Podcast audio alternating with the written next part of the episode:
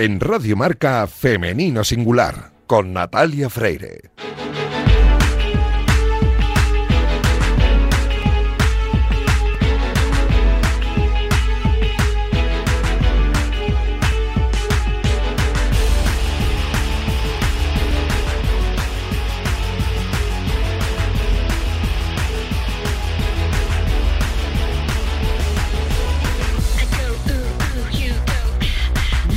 Buenos días y bienvenidos un sábado más a este espacio de Radio Marca en el que nos empeñamos en dar visibilidad y voz a las mujeres que hacen que nuestro deporte sea cada vez más grande.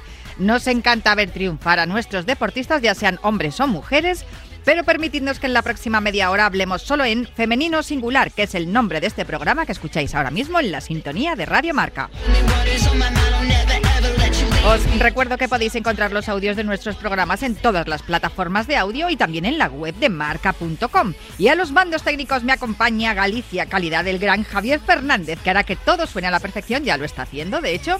Y este que comenzamos ahora mismo es el programa 233 y lo hacemos como siempre agradeciendo a todos los que estáis al otro lado el apoyo que nos dais, porque sin vuestra fidelidad y cariño, femenino singular no existiría. Así que gracias infinitas. Y gracias infinitas también tenemos que dar a nuestra flamante incorporación de esta quinta temporada de Femenino Singular, con la que vamos a hablar, nada, ya, ahora mismo.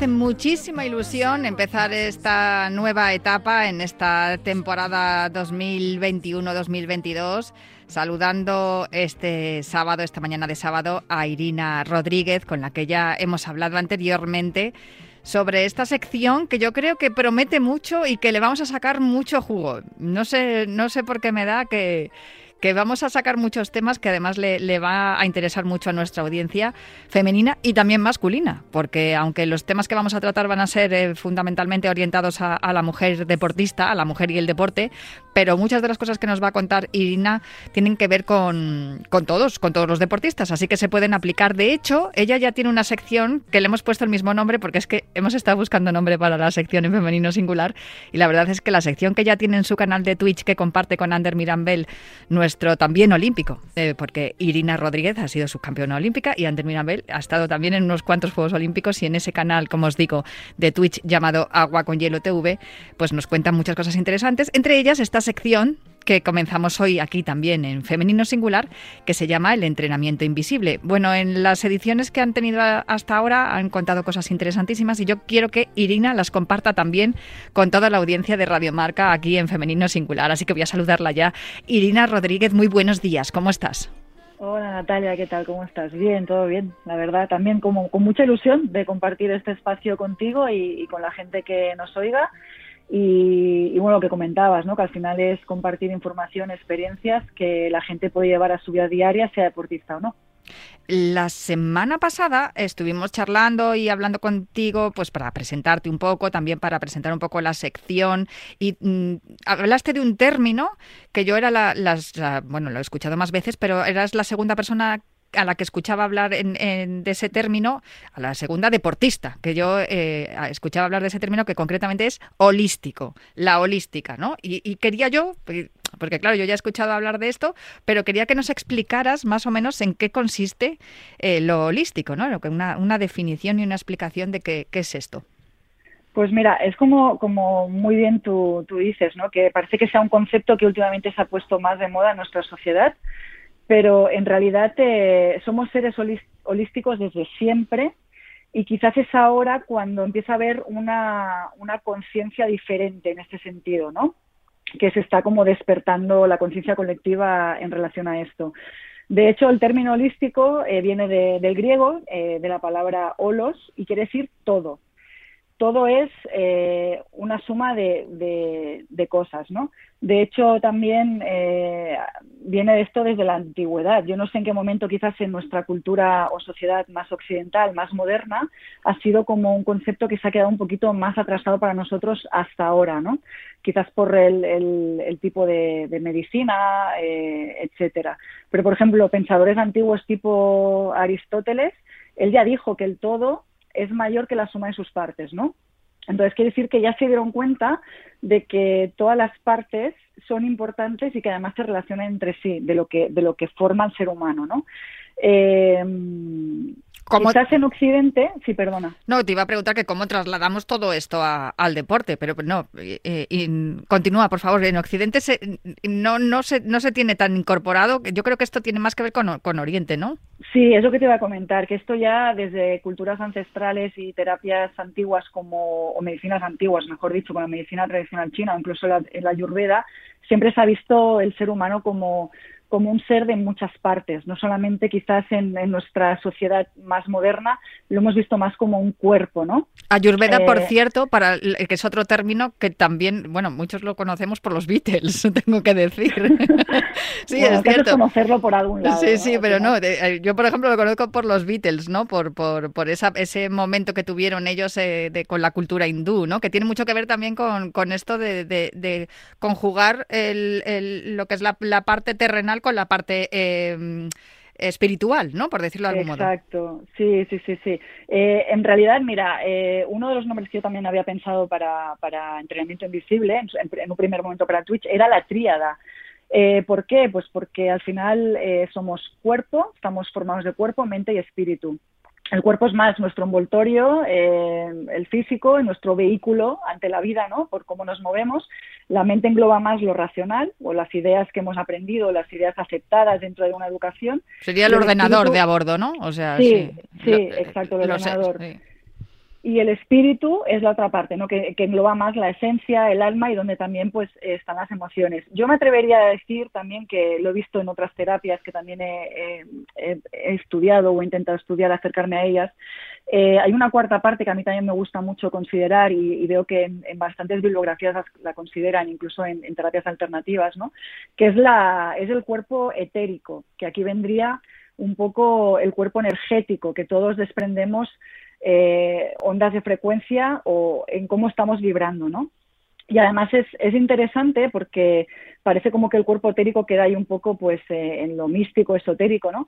Pero en realidad hay ejercicios que, que, que, pueden servir incluso para ver este, este cuerpo etérico, ¿no? Que es como una vibración que sale de, de nuestro cuerpo y si te fijas muy bien hay como un efecto así de onda que hay que estar un rato mirando, por ejemplo, los dedos de la mano y verás que hay como una, una parte como que se diluye, ¿no? Pues ese es el cuerpo etérico.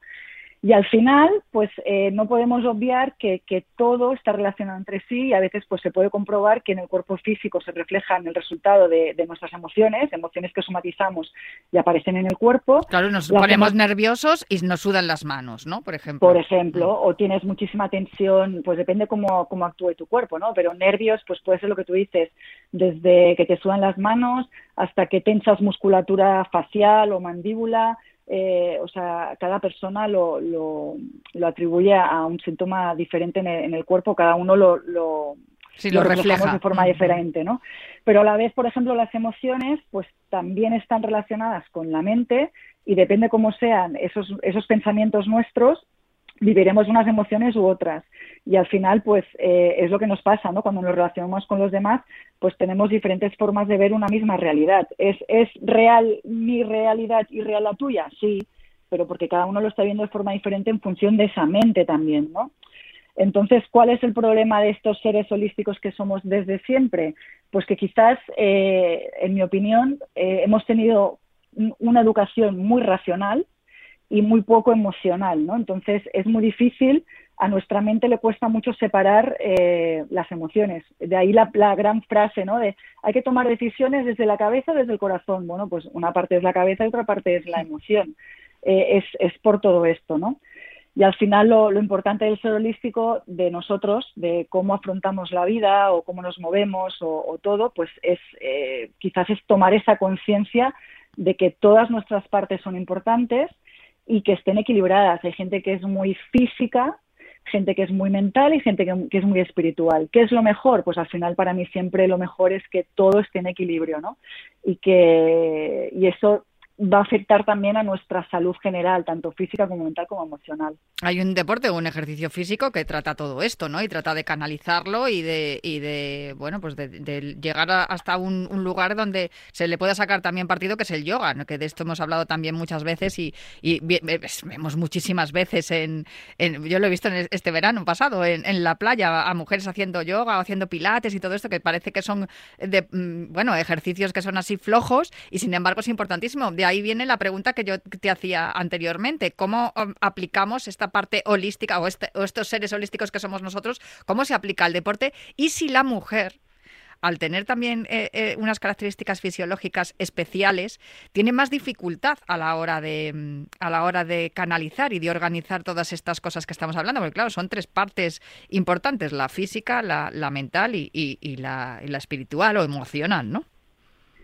Sí, la verdad es que, os ha dicho así, parece como muy complejo, ¿no? Y es, lo que te comentaba. Yo creo que el, er, el error que hemos tenido en, esta sociedad moderna es quizás olvidarnos mucho de la parte de la parte espiritual, digo espiritual por llamarla de alguna manera, pero que es al final la parte álmica, la parte emocional, ¿no? Y lo que comentas de la mujer, sí, es cierto que, hombres y mujeres, aunque nos pese esto de las generalidades, ¿no? Pues sí que somos diferentes, sobre todo en, a nivel fisiológico, que supongo que hablaremos más adelante de, todo ello. Y como tú muy bien dices, eh, tipo yoga, tipo pilates, ¿por qué funcionan? ¿Por qué son actividades físicas que equilibran? Pues porque tienen y que una parte acuden muchas mujeres además a hacerlo. O sea, yo creo que la mayoría en las clases de yoga y pilates, yo creo que la mayoría, la mayoría de las practicantes son mujeres. No sé, no sé si es porque porque tenemos más esa necesidad de necesito canalizar esta energía, este estrés que llevo en la vida. Que también es verdad que las mujeres nos cargamos de muchas, no sé si tiene que ver también con la parte social, ¿no? Que nos cargamos de nos cargamos de muchas tareas y exigencias, tenemos que ser. Tiene que ver con mm. todas las creencias sociales que dices, ancestralmente ya la mujer está cargada de una, o sea, ya nacemos mujeres, nacemos con una culpa y una responsabilidad en una mm. mochila, aunque no hayamos vivido todavía nada, ¿no? Eso, eso son cargas que, que vienen de, de, hace mucho tiempo, a nivel cultural, a nivel social, a nivel de todo. Pero yo creo que son deportes, lo que tú, lo que tú comentas de yoga y pilates, que hay más público femenino, dentro de que también hay, hay hombres, ¿eh? Sí. Pero generalmente es un, es un actividades que atraen más a las, a las mujeres porque quizás ayudan a equilibrar todo el sistema fisiológico de la mujer. Son actividades que te requieren eh, un componente físico, porque lo hay, porque el yoga y el pilates no es fácil, parece desde fuera que no hagas nada, pero es un trabajo diferente de cómo trabajar la musculatura, ¿no? No hay impacto, es, es diferente, es como más consciente el cuerpo, ¿no? el, cuerpo toma mucha conciencia, pero además tienes que poner muy atentamente la, la, atención ahí, la mente, ¿no? Y eso al final hace que, que haya un equilibrio entre la parte física y la parte eh, mental, que a su vez, pues como está todo conectado, pues también eh, se beneficia la parte emocional, ¿no? Es una forma de equilibrar todo el sistema para mí. Desde luego. Y luego también no tenemos que olvidar que somos un poco más desequilibradas, que nadie me entienda mal, que no piense que estamos locas, aunque sí estamos un poco locas, pero es verdad que los desequilibrios hormonales que, padecemos cada mes, fisiológicamente hablando, o sea, nuestro cuerpo experimenta cada mes diferentes eh, mm, desniveles eh, hormonales y claro, eso también nos desnivela, como tú bien dices, si está todo unido porque somos seres holísticos, eso también nos desnivela la parte mental y la emocional. Y, oye, pues eh, yo creo que es importante que vayamos conociendo poco a poco también nuestro, nuestro vehículo, nuestro cuerpo, nuestra mente y nuestras emociones, que sepamos detectarlas y gestionarlas, porque todo esto, si lo trasladas al deporte, ya sea popular o profesional, me imagino que también influirá mucho. De esto yo quiero que, nos hables eh, más adelante, eh, porque tú además, como has sido, eres deportista de élite, porque siempre cuando, cuando os retiráis y dejáis la competición activa, pero no dejéis de ser deportistas. Entonces, no, me gusta mucho lo del término ex, eh, nadadora o atleta o ex futbolista, porque en realidad em, lo habéis sido entonces eh, en competición, pero lo vais a ser toda la vida, ¿no? No sé si estoy equivocada, Irina. No, la verdad es que nunca lo había pensado así. Yo creo que, claro, una cosa es ser deportista de élite en activo, pero también es cierto que cuando tú eres deportista de élite, al final eh, es, es, una filosofía de vida, ¿no? Y esa filosofía de vida yo creo que aunque no estés en activo compitiendo, porque ya hace ya 10 años que me retiré, yo creo que al final adaptas a tu vida todo lo aprendido en el deporte, ¿no? Y sigues viviendo de esa forma, ¿no? Entonces quizás sí, eh, no, estás, no estás ahí entrenando 10 horas, pero en tu día a día puedes trasladar y aprovecharte de todas esas experiencias deportivas que al final te benefician ese aprendizaje para tu vida, ¿no? Y, hay muchas, al final hay muchas vivencias parecidas en la vida cotidiana como en la vida del deportista, ¿no? Y se, puede, se, puede trasladar fácilmente. Bueno, eso lo sabemos muy bien en la Deporteca, que también hablamos de todos esos libros eh, y, canciones y películas que han sido, que, que han inspirado los deportistas, ¿no? Así que sí, es cierto que se pueden trasladar muchas de vuestras experiencias en, en la competición también a la vida y eso nos sirve y nos enseña y sobre todo nos inspira. Pues Irina Rodríguez, ha sido un placer compartir este ratito de sábado contigo. Te espero eh, más sábados más adelante, que nos sigas explicando cosas de cómo gestionar la mujer y el deporte y bueno, pues a todo, a todo lo que se pueda trasladar, no solamente a las mujeres. Aprovechamos que estamos aquí en Femenino Singular para tratar estos temas más, más específicos de la mujer, pero todo lo que tú nos cuentas nos sirve también para cualquier persona que practique deporte. Muchísimas gracias, Irina. Un beso muy fuerte. Pues igualmente Natalia, hasta la próxima.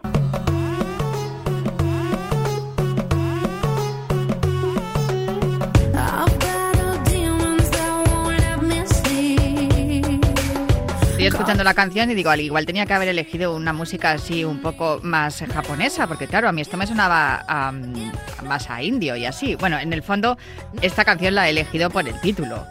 Eh, la intérprete es Sia y la canción se titula Never Give Up y la he elegido precisamente porque nuestra protagonista de hoy lleva esa frase tatuada en su antebrazo derecho. Y es, sin duda, además de un mensaje motivador, never give up significa no te rindas nunca o no, no hay que rendirse nunca, eh, es una declaración de intenciones, ¿no? Pero es que además es un reflejo de lo que ella es, porque si Eva Moral ha demostrado algo, especialmente en los últimos ocho años, o diría yo más, en las los últimos tres años, desde el 19 hasta ahora mismo, es que nunca se rinde. Eva Moral, muy buenos días, ¿cómo estás? Hola, muy bien, muchas gracias. Oye, vaya meses emocionantes que has pasado, ¿eh? Desde una pedida de mano hasta una medalla de bronce, jopetas. Bueno, sí, la verdad es que unos años muy intensos y muy emocionantes. Bueno, eh, sin duda han sido años de mucho esfuerzo, porque cuando se produce este hecho, la pedida de mano, para los que no lo sepan, es que su, su pareja, su compañero, su, la persona con la que vives, vaya, que es Ángel Salamanca, que, no, que vives con una persona y vives con un perrito blanco que además esa imagen, esa imagen de, eh, tú con el perrito y con Ángel paseando, ya me lo ha dicho nuestro documentalista Santiago Pérez, que, que, dice es una imagen preciosa verles a los tres paseando por Valdemoro, porque es de Valdemoro igual que tú. Sí, sí, bueno, es casi más protagonista el bolita, que así se llama mi perro que yo, le conoce todo el barrio. Eso quería saber yo, cómo se llamaba, porque sé cómo te llamas tú, sé cómo te, se llama Ángel, pero no sabía cómo se llamaba el perrito. Bueno, pues Ángel te pidió, te pidió que te casaras con él. Eh, en, un podio en Yokohama, en Japón. Y al final, bueno, eh, nos pudisteis casar porque estalló la pandemia justo una semana antes de, que, de la fecha de la boda, pero bueno, lo haréis, ¿no? Sí, sí, sí, ya ahora ya nos vamos a casar y con una medalla colgada al cuello, o sea que ya eh, hay que celebrar varias cosas. Oye, entonces esto de algo nuevo, algo viejo, algo azul y una medalla olímpica. Estupendo. Oye, qué carrera, ¿eh? eh sin duda se puso de manifiesto eso que llevas tatuado en tu brazo, el Never Give Up, porque anda que no te pasaron cosas, Maja. Sí, me pasó de todo, la verdad, pero sí, eh, efectivamente, nunca te rindas y que el día anterior me había estado Ángel diciendo, no des por ganar ni por perder la carrera hasta el final, porque bueno, las condiciones meteorológicas, como sabéis, en Tokio fueron súper duras, eh, hacía muchísimo calor, muchísima humedad y es verdad que, que la gente luego en, la, en, la, en el segmento de carrera a pie eh, desfallecía, entonces que tenía que luchar hasta el final, hasta que no cruzara la línea de meta, no darme por vencida en ningún momento. Además, en la parte en, la parte del agua no veías la boya, eh, y luego con la, se te salió la cadena también. Sí, sí, en la bici, sí, bueno, la bici la verdad es que perdí bastante tiempo porque se salió la cadena y la intenté meter yo, y tardé un poco porque entre los nervios y bueno pues que tampoco es fácil estamos tumbados atados y no es fácil encima se me cayó un pie que tuve que subirme yo también no sé ni cómo lo subí la verdad que la adrenalina hace que hagas cosas que que no eres, pensado, vamos, que no piensas nunca que lo podrías hacer. Es que eso, Eva, pasa, ¿eh? Que uno no sabe de lo que es capaz hasta que la ponen a prueba. Y, y vamos, tú lo resolviste también yo hay veces que lo, pensaba, ¿no? Decía, jo, bueno, tanto la, australiana como la estadounidense, Kendall Guest y, y Lauren Parker, que, son, que son las que te acompañaron en, en el podio, mm, lo hicieron muy bien, pero yo pensaba, jo, y si no le hubiera pasado todo esto, igual Eva, en vez de una de bronce, tendría una de oro. Bueno, yo creo que eso estaba complicado. La verdad es que hay que ser, hay que ser realista, hay que ser humilde. Yo sabía que si todas las cosas salían como tenían que salir, la plata y el oro más o menos tenían, tenían nombre.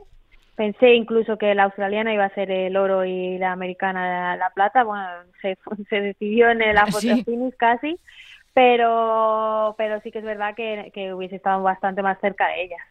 Sí, estoy, yo estoy convencida, incluso yo me permito hasta, hasta soñar. Era la primera vez que vuestra categoría entraba en el, en el programa olímpico.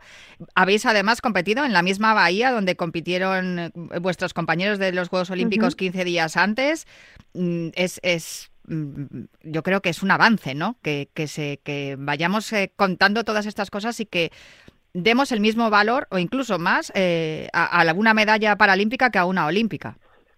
Bueno, sí, así debería de ser, por lo menos que fuera eh, igual, ¿no? Porque yo creo que al final somos deportistas, da igual que, eh, que unos corran con sus dos piernas o que corramos con silla, con silla de ruedas, eh, sí, debería de ser igual, debería de ser igual en repercusión, debería ser igual en premio económico y, y bueno, eh, todavía queda, todavía queda para que haya esa igualdad queda mucho camino por recorrer, incluso también en, en cuanto a visibilidad, ¿no? En cuanto a difusión, eh, cobertura por los medios de comunicación. Sin embargo, estos Juegos Paralímpicos, no sé si ha sido por, mm, pues, pues, no sé, porque teníamos muchas, muchas ganas de Juegos, pero yo creo que los ha visto mucha más gente que los anteriores. No sé si tú tienes esa percepción, si lo has notado cuando has vuelto a España, cuando paseas por ahí con Bolita y con Ángel por Valdemoros y te va parando la gente. Oye, Eva, ¿me puedo hacer una foto contigo? No sé si has notado la diferencia después de, estos Juegos de Tokio a la época anterior, a la Olimpiada. Sí, eh, la verdad es que yo ahora por Valdemoro me conoce todo el mundo, eso sí. Y bueno, me hace bastante gracia, la verdad que me hace mucha ilusión. Y mm, lo que pasa que sí que es verdad que por lo que habla mi entorno, eh, el entorno del deporte, sí que dicen que ha tenido bastante más repercusión los Juegos de Tokio, eh, los Juegos Paralímpicos y que bueno, eso lo está acercando también a la sociedad, ¿no? Y es que lo bonito de esto y lo importante es que al final se cambie un poco la percepción de lo que son los Juegos Paralímpicos, ¿no? Que no son unos Juegos de segunda ni mucho menos, sino que vean pues la competitividad que hay, el nivel que hay y que bueno, que que es digno de ver. Yo diría que es todo lo contrario, más que unos juegos de segunda son, son todo lo contrario. Lo que pasa es que todavía eh, eh, en la sociedad tenemos esa cosa de, ay, mira, pobre, tuvo un accidente hace ocho años, que por cierto, se van a cumplir ocho años dentro de, dentro de nada de tu accidente.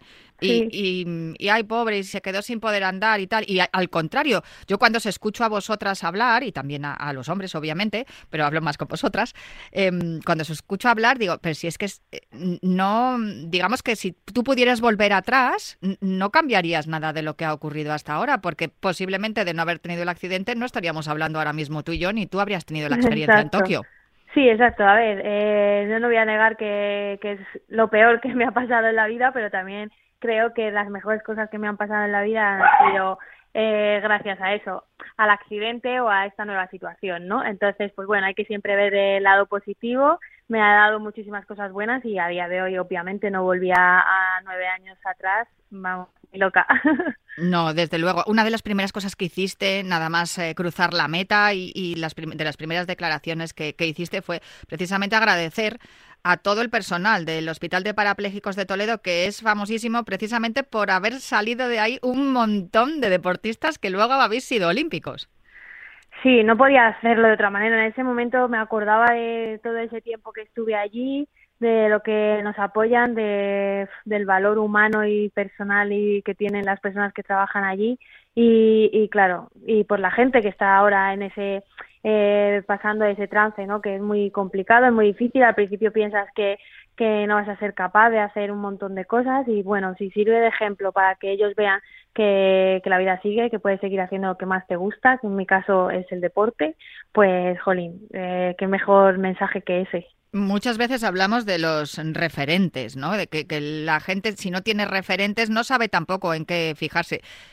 Tú ahora ya lo eres, Eva. Bueno, lo llevabas siendo algún tiempo porque, bueno, has, tenido muchas victorias en las series mundiales, has tenido victorias internacionales de todo tipo, por no hablar de las nacionales, obviamente, pero claro, una medalla olímpica te convierte en un referente para muchos niños y muchas niñas.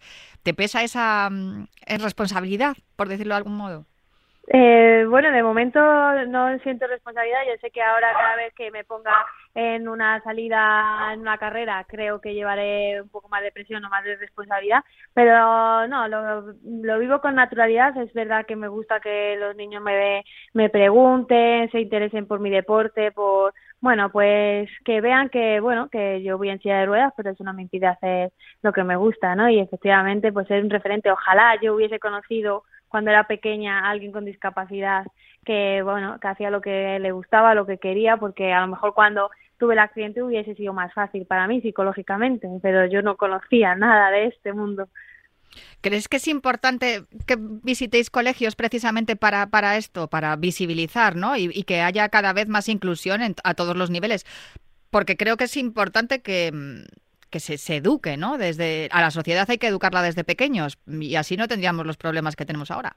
Sí, abrir la mente. Hay que educar a los niños y a los padres también, ¿no? Hay que de lo diferente no es malo y bueno, somos un 15% de la población mundial, las personas con discapacidad con discapacidades físicas que se ven y que no se ven, que muchas veces también son las más eh, complicadas. Y, efectivamente, cambiar ese concepto de pena eh, por un concepto, bueno, tampoco me gusta hablar de la palabra superación, sino que, bueno, que al igual que otra persona utiliza gafas para ver, eh, yo utilizo una silla para moverme, nada más. Desde Eva sigue siendo Eva. No, no, eh, fíjate, has dicho lo de las discapacidades que se ven y las que no se ven. Mi querida Almudena Rivera, a la que tú conoces también muy bien, y, bueno, y también eh, estás en su libro en eh, Superhéroes de Incógnito. Mm, siempre, bueno, me acuerdo de cuando presentó el libro que decía que todos tenemos una discapacidad de una manera o de otra. Yo, yo, me, yo me he detectado unas cuantas, no te creas. Ah, y que, claro, a vosotros se os ven las físicas porque se os ve más, pero que todos tenemos, tenemos alguna. Eso yo creo que tiene que ser un poco la la, norma, ¿no? Que vayamos explicándole a, la gente pues que, todos somos diferentes y que todos somos capaces de hacer lo que nos propongamos. En cualquier caso, yo quería preguntarte, porque yo sé que tú tienes mucho sentido del humor, ¿cuál es la pregunta más rara que te han hecho los niños? Eh, me hacen muchas preguntas raras. La, más recurrente es que si duermo eh, sentada en la silla de ruedas. Me parto. y no sé, la verdad es que me hacen muchísimas preguntas. Les, les, interesa mucho pues cómo me he visto, como las cosas cotidianas del día a día. No se lo imaginan. Deben de pensar que está pegado al culo la silla. Pero sí, son muy graciosos. Bueno, ¿y encuentras eh, que ya la sociedad es, pues eh, también, no, no solamente las barreras eh, de las que hablamos siempre, ¿no? las barreras arquitectónicas, que muchas veces cuando yo veo el, el, coche, el típico coche aparcado en, la, en el rebaje del paso de cebra, me, me acuerdo mucho de vosotros, pero también me acordaba cuando mis hijos eran pequeños y yo llevaba el carrito de bebé. ¿Crees que poco a poco estamos siendo más educados y, y estamos respetando también determinadas cosas? Eh, yo creo que no. ¿Que no? Jope. no, no, no, no. La verdad es que yo me acuerdo cuando estábamos confinados en pandemia que decían, no, esto no va a hacer mejores. Pues yo no, vamos, no creo. Yo creo que cada vez veíamos más por uno mismo y, y bueno, esas cosas todavía tienen que cambiar. Yo me encontraba gente aparcada en el sitio de, de aparcamiento de personas con movilidad reducida y me la sigo me sigo encontrando a los mismos o sea que no sé si hay que darles con un palo en la cabeza para que les entre pero bueno bueno, pues yo creo que lo que tienen que hacer es escuchar femenino singular y escuchar a Eva Moral y darse cuenta de que no se puede aparcar en los rebajes de los pasos de cebra, que tienen que dejar pasar a la, a la gente que, que va en silla de ruedas o que, o bueno, es que es una cuestión de educación, ¿no? Educación vial en este caso. Sí, sí, sí, al final es que es el ejemplo que ponemos siempre es que cuando hay una rampa todo el mundo puede ir por la rampa, pero no, no todo el mundo puede ir por unas escaleras, entonces ¿por qué no hacemos rampas? Exacto. es así de, simple. Así de sencillo, pues eh, aquí también peleamos por eso. Oye, Eva, mm, un saludo a tu prometido. Que, que, seáis muy felices pronto, que se pueda, se pueda retomar ese momento de la boda. Y muchísimas gracias por atendernos, como siempre, aquí en Radio Marca, hoy en Femenino Singular. Es un placer siempre charlar contigo y a disfrutar esa, esa medalla de bronce, que ahora me imagino que te tomarás un descansito. Bueno, es que tengo Campeonato Europa ahora ya sabía yo que no. y después sí, después sí cogeré vacaciones porque lo necesito. Pues eso, a coger vacaciones, a decir el si quiero y a seguir dando, a seguir dando la lata en, el paratriatlón y, y, a seguir luciendo esa medalla de bronce. Un abrazo muy fuerte, Eva. Muchas gracias por atendernos. para ti, un abrazo, chao. Y yo os dejo ya con los chicos de marcador. Le doy las gracias a los mandos técnicos. Ha estado Javier Fernández, pero os espero el próximo sábado para seguir hablando aquí en Femenino Singular.